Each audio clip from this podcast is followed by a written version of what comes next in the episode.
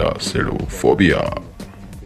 Hola, somos Muéganos, una plataforma física y digital de colaboración, investigación y experimentación interdisciplinaria que permite visibilizar y vincular proyectos artísticos y culturales enfocados en la teoría queer, feminismos interseccionales y colectives LGBTTTQI+. En esta ocasión, presentamos Bichotas, un proyecto de videoentrevistas testimoniales con agentes activistas y culturales contemporáneos a favor de la defensa de los derechos de personas seropositivas. Este es un proyecto posible gracias al apoyo del programa Colectivos Culturales Comunitarios de la Ciudad de México.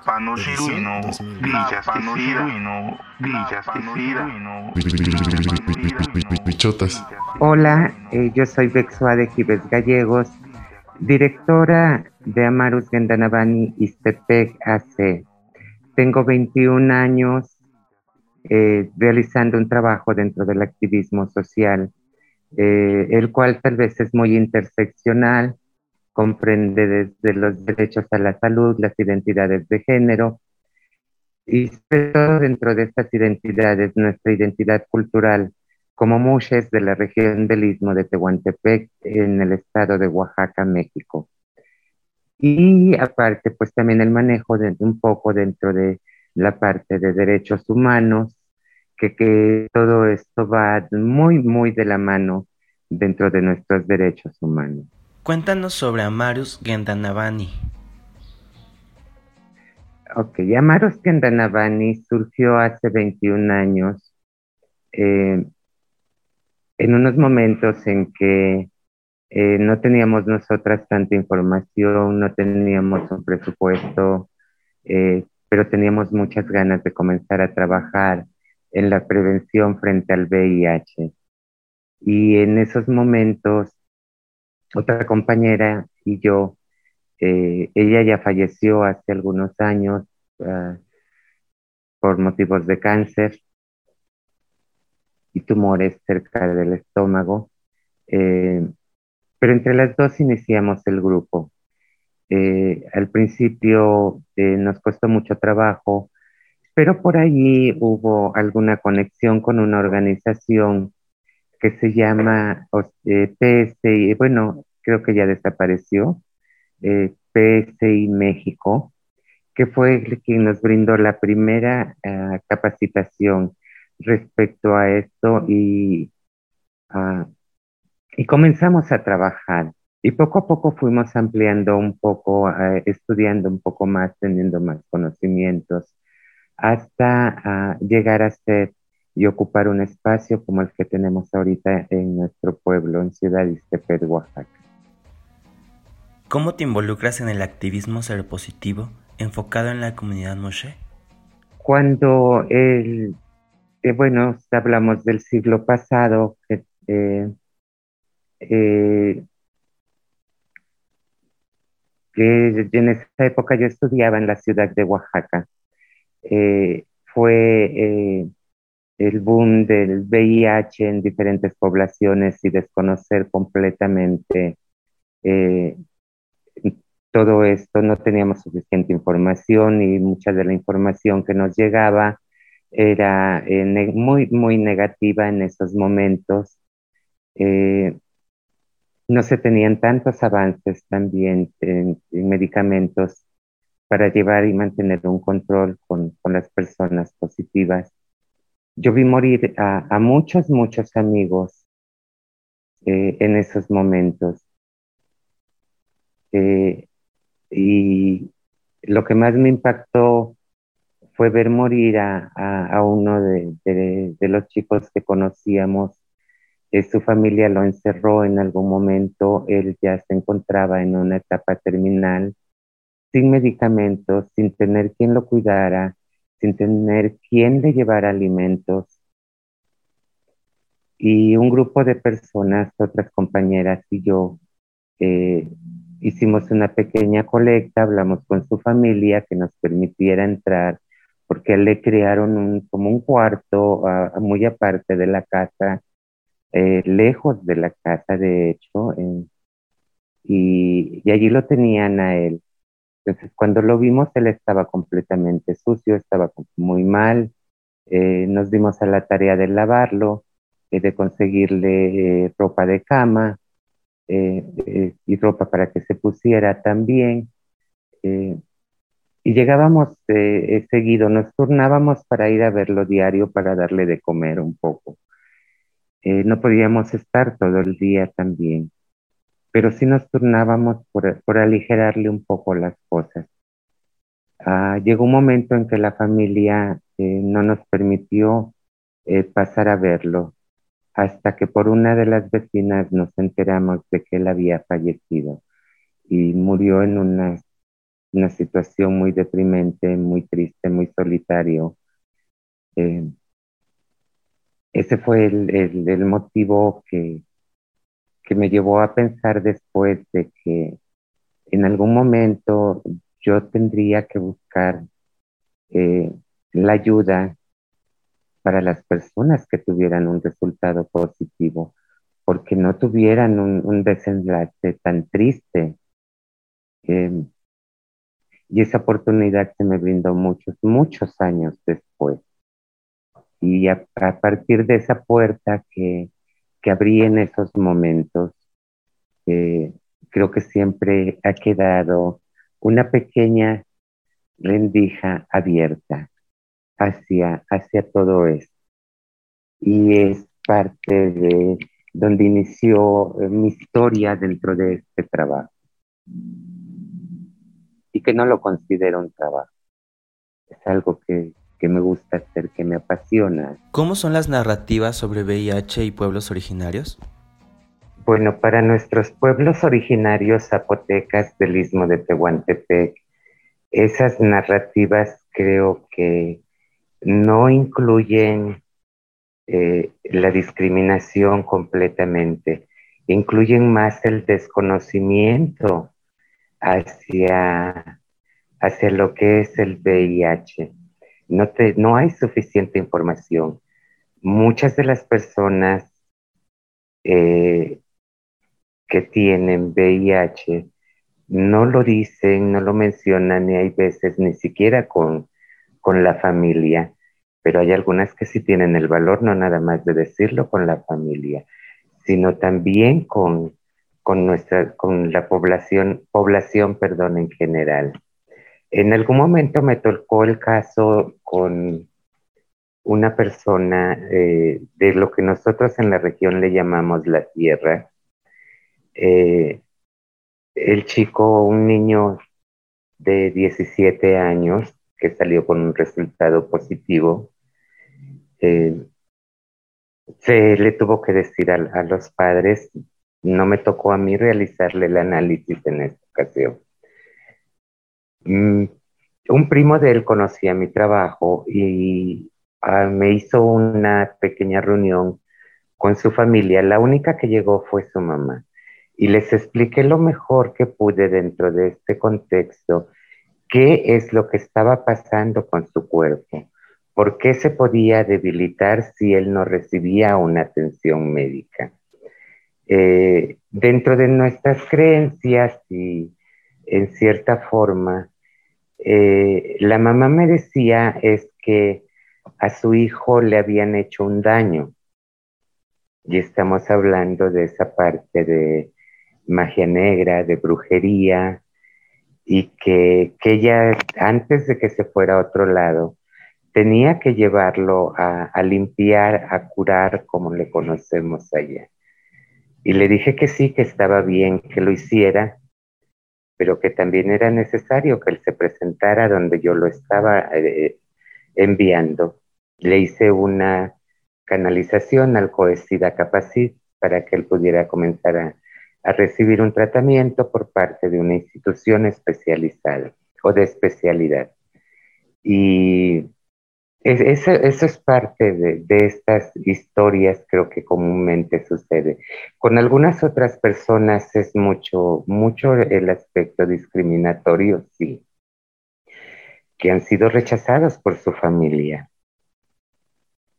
y que por lo regular tienden a irse fuera de nuestras poblaciones. Es parten hacia lugares grandes, como aquí en la Ciudad de México eh, u otros lugares, pero se alejan de la familia. Algunos comienzan a recibir tratamiento, otros no, y es un grave problema. Eh, ese, eh, lo que más afecta es la desinformación que se tiene respecto a, la infección por transmisión del VIH. Eh, ahí, allí, allí es donde nosotras entramos para hacer un poco de incidencia.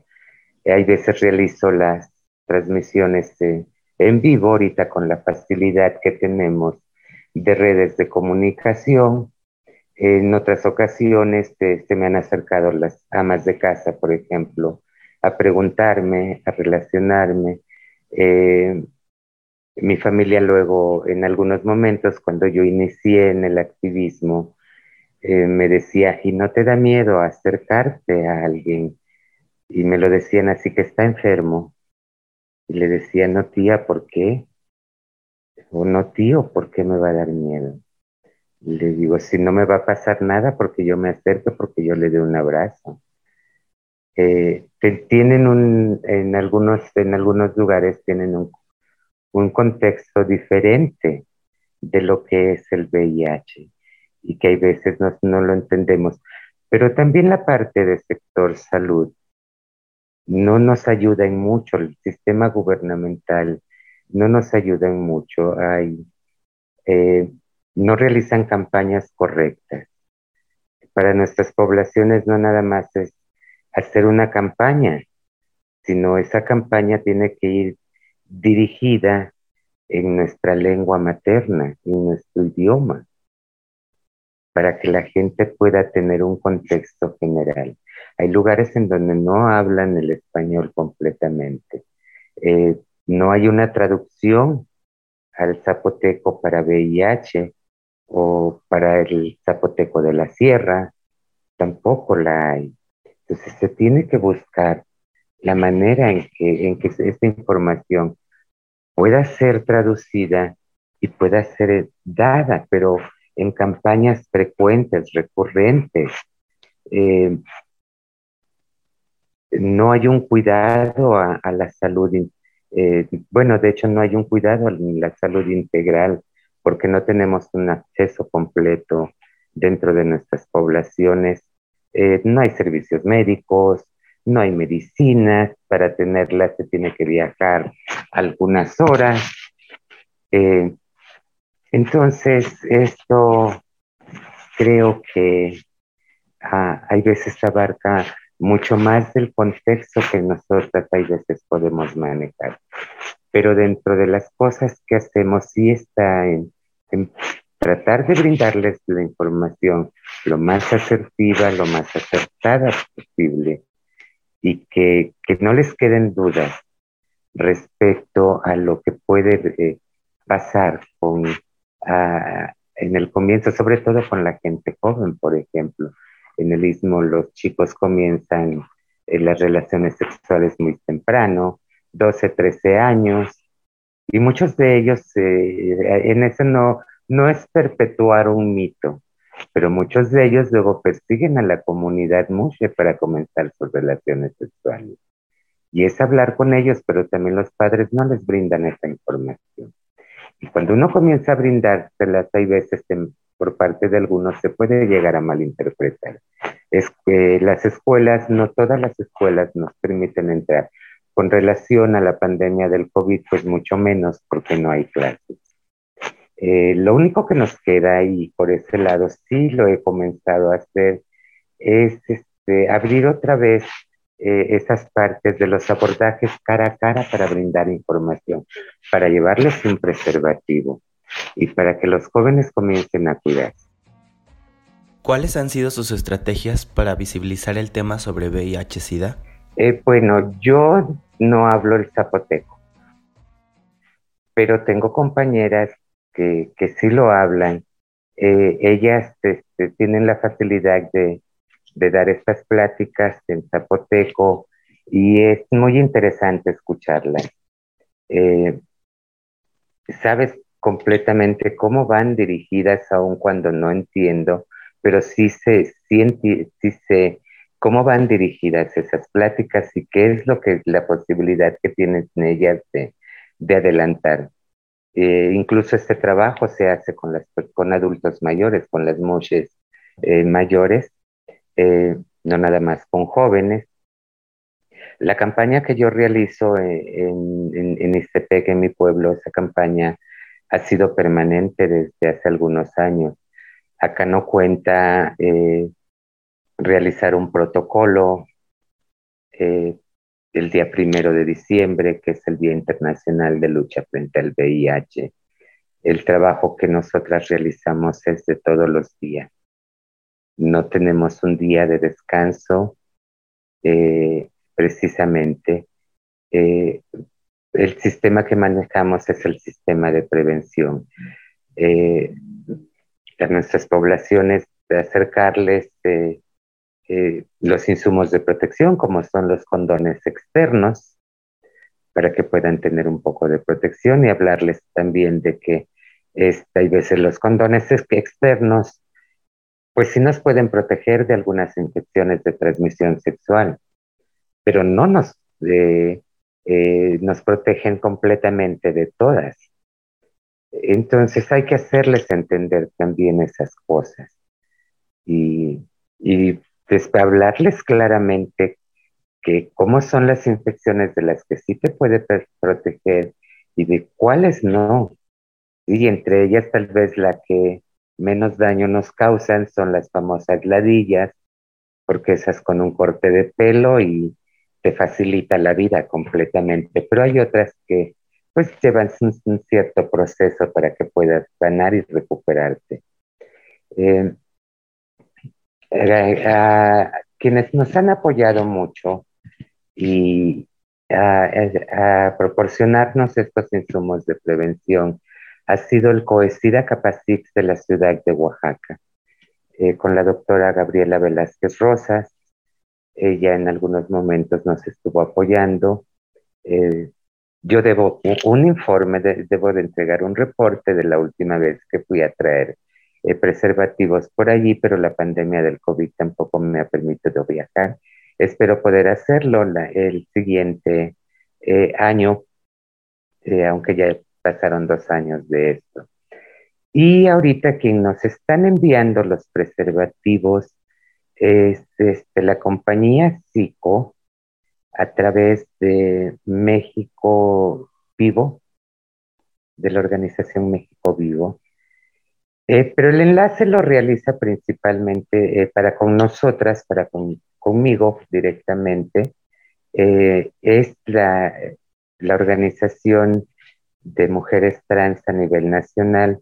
Es una red que tenemos y el colectivo se llama Por la Libertad de Ser y Decidir.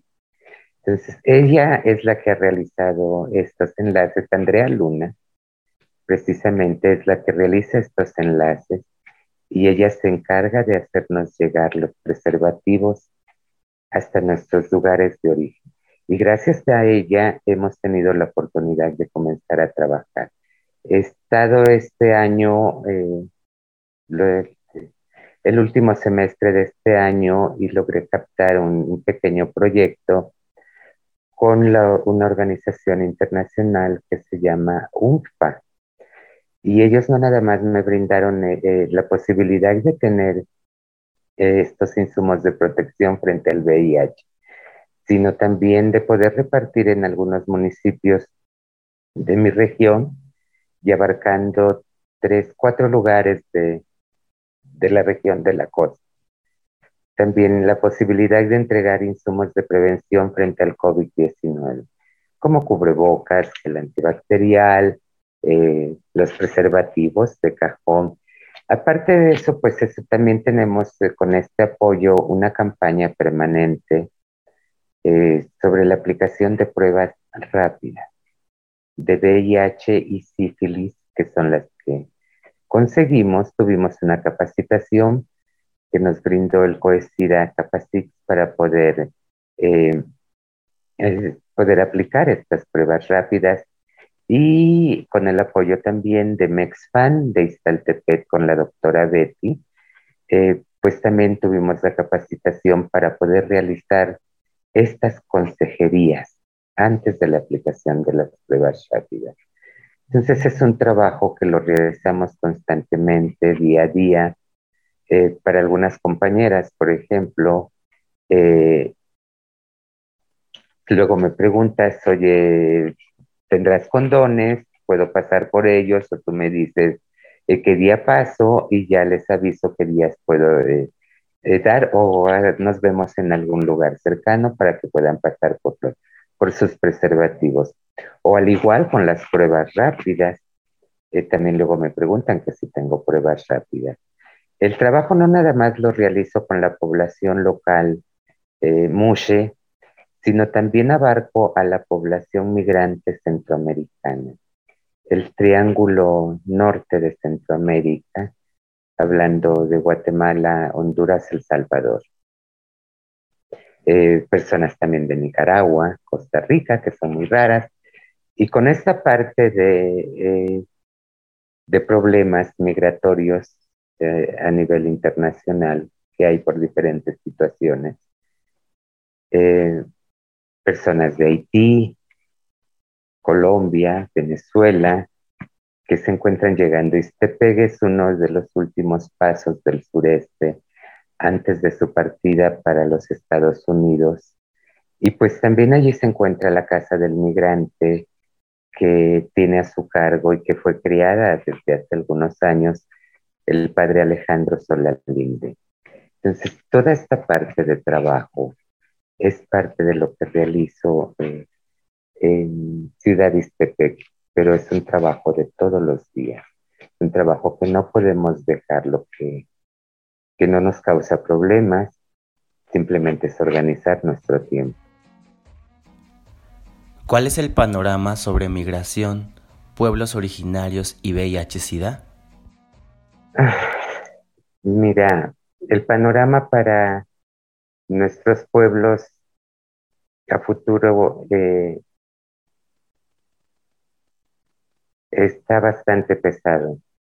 Ahorita tenemos en nuestros pueblos originarios, en algunos de nuestros pueblos, un alza muy fuerte y esto también ocurrió a raíz de la pandemia, un alza muy fuerte eh, respecto a VIH, sífilis y hepatitis C.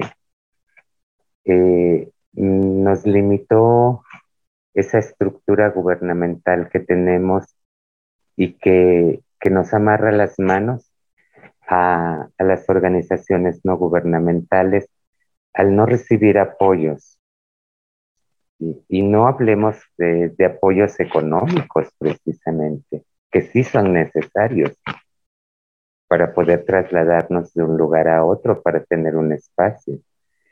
Eh, estamos hablando de, del problema de, recibir insumos de prevención, de, tener la manera de conseguirlos al bajar proyectos. Eh, la pandemia del COVID limitó la movilidad algunas, algunas poblaciones perdón, de, la región del istmo de Tehuantepec. Cerraron sus puertas hacia todas las personas que, podían llegar de fuera. Se limitó ese campo de acción. Eh, no pudimos salir en mucho tiempo. Eh, nuestro trabajo pues nos obligó a encerrar, bueno, no, nuestro trabajo no, la pandemia nos obligó a encerrarnos. Eh, y mucha de nuestra población quedó desprotegida, sin insumos, sin nada, y, llevar y repartir estos insumos, pues no fue posible. Es posible de que así como van las cosas para nuestros pueblos originarios, eh, las cosas se agraven a futuro. Eh, y que continúe habiendo un alza en lugar de bajar. Eh, si no tenemos, creo, ese apoyo gubernamental, aun cuando nosotras seamos organizaciones no gubernamentales, pero nosotras realizamos un trabajo que no realizan las instituciones de gobierno. Realizamos el trabajo de campo que les correspondería hacer a ellos.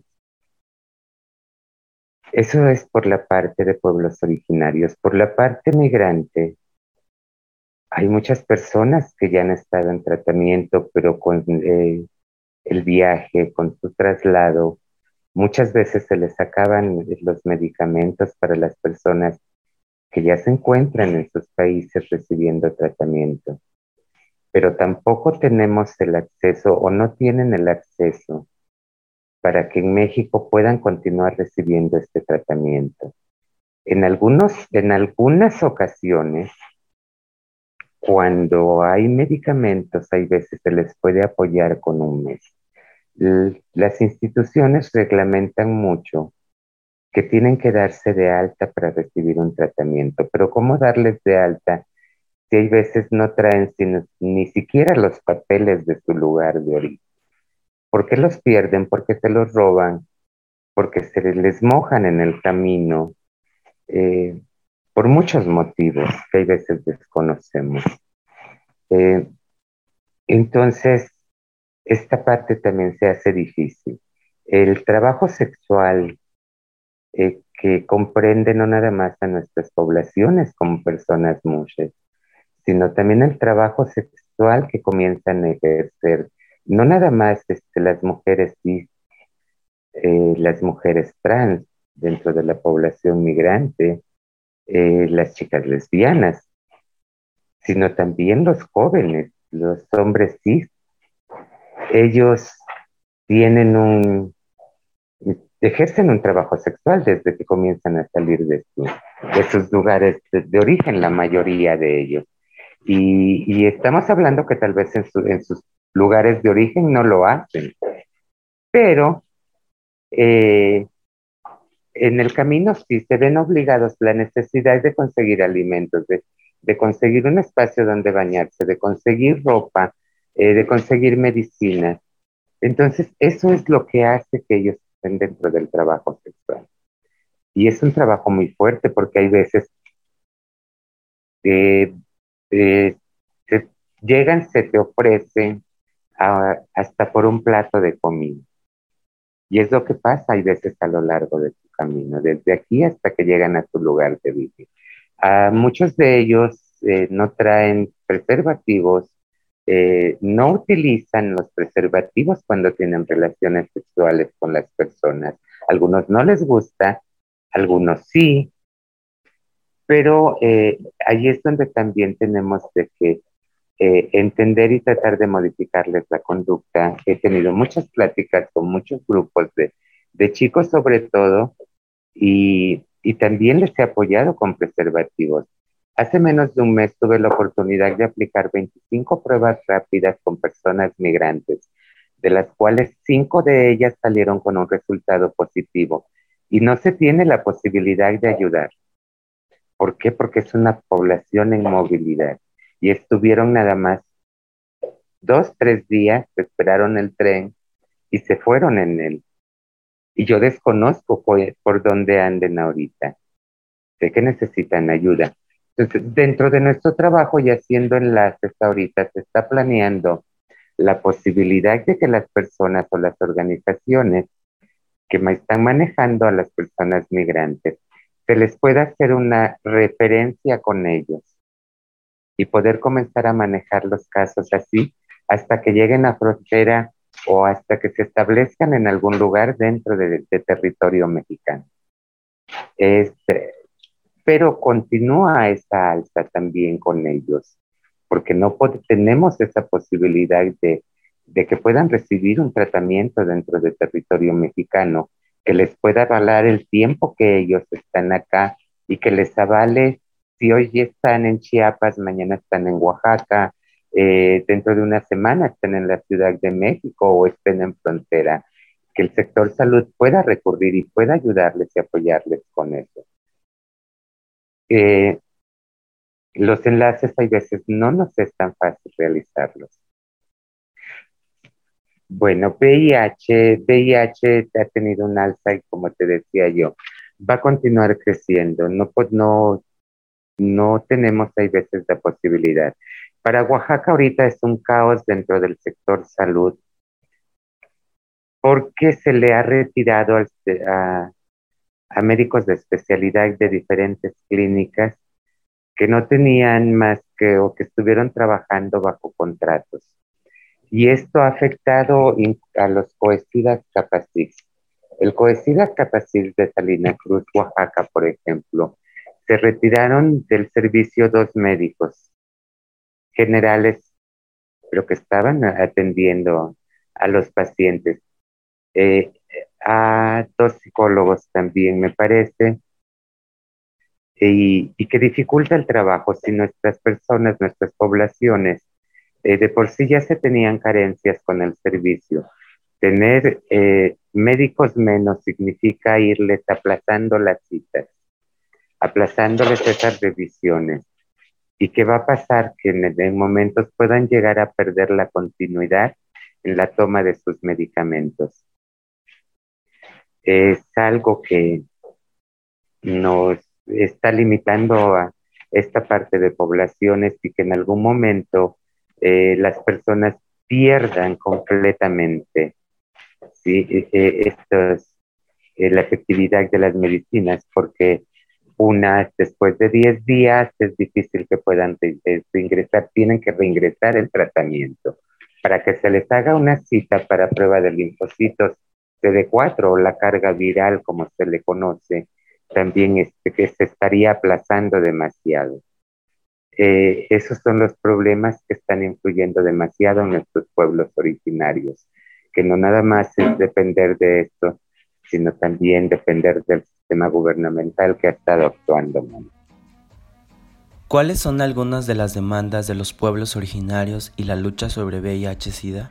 Una de las demandas de nuestros pueblos originarios. Eh, si te hablo como persona, esa demanda sería eh, el reingreso eh, y la apertura otra vez de, estos médicos a, sus puestos de trabajo. si te hablo como organización no gubernamental, la oportunidad de poder seguir trabajando, que nos permiten seguir eh, consiguiendo proyectos, eh,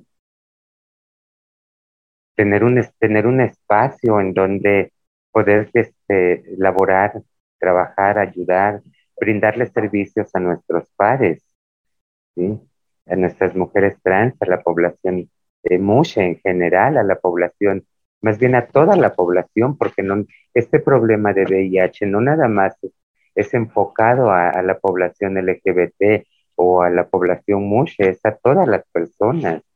Acá no hay un respeto porque tú eres mushe, porque eres gay, porque eres lesbiana, porque eres hetero, ¿sí? Eh, no hay una limitante para el VIH y para pues, llegar a, a, a tenerlo.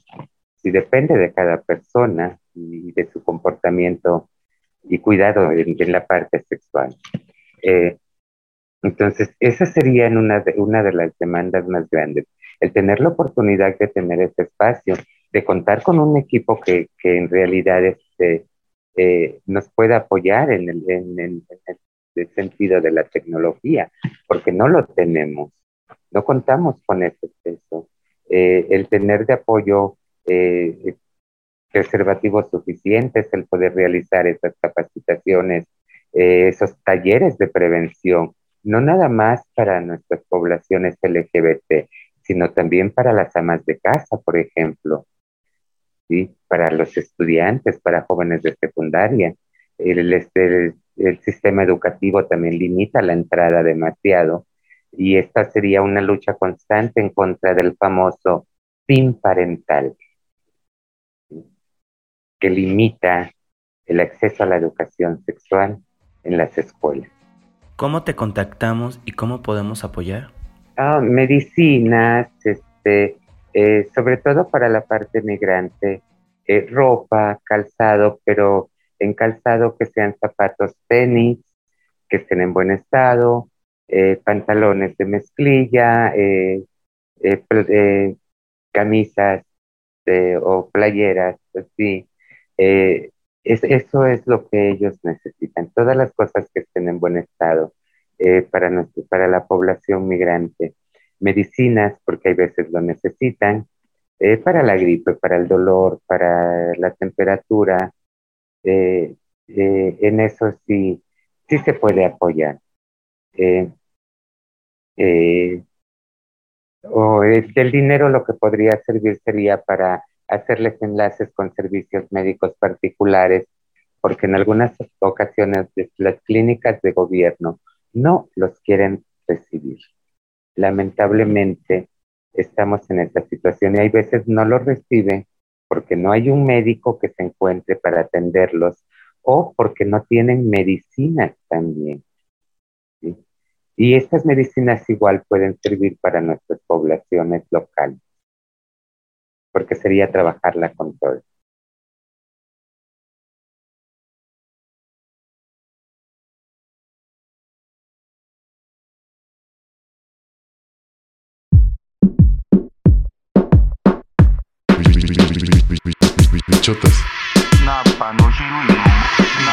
panócero y no dichasticida y no dichasticida y no dichasticida y no dichasticida y no dichasticida y no dichasticida y no dichasticida y no dichasticida y no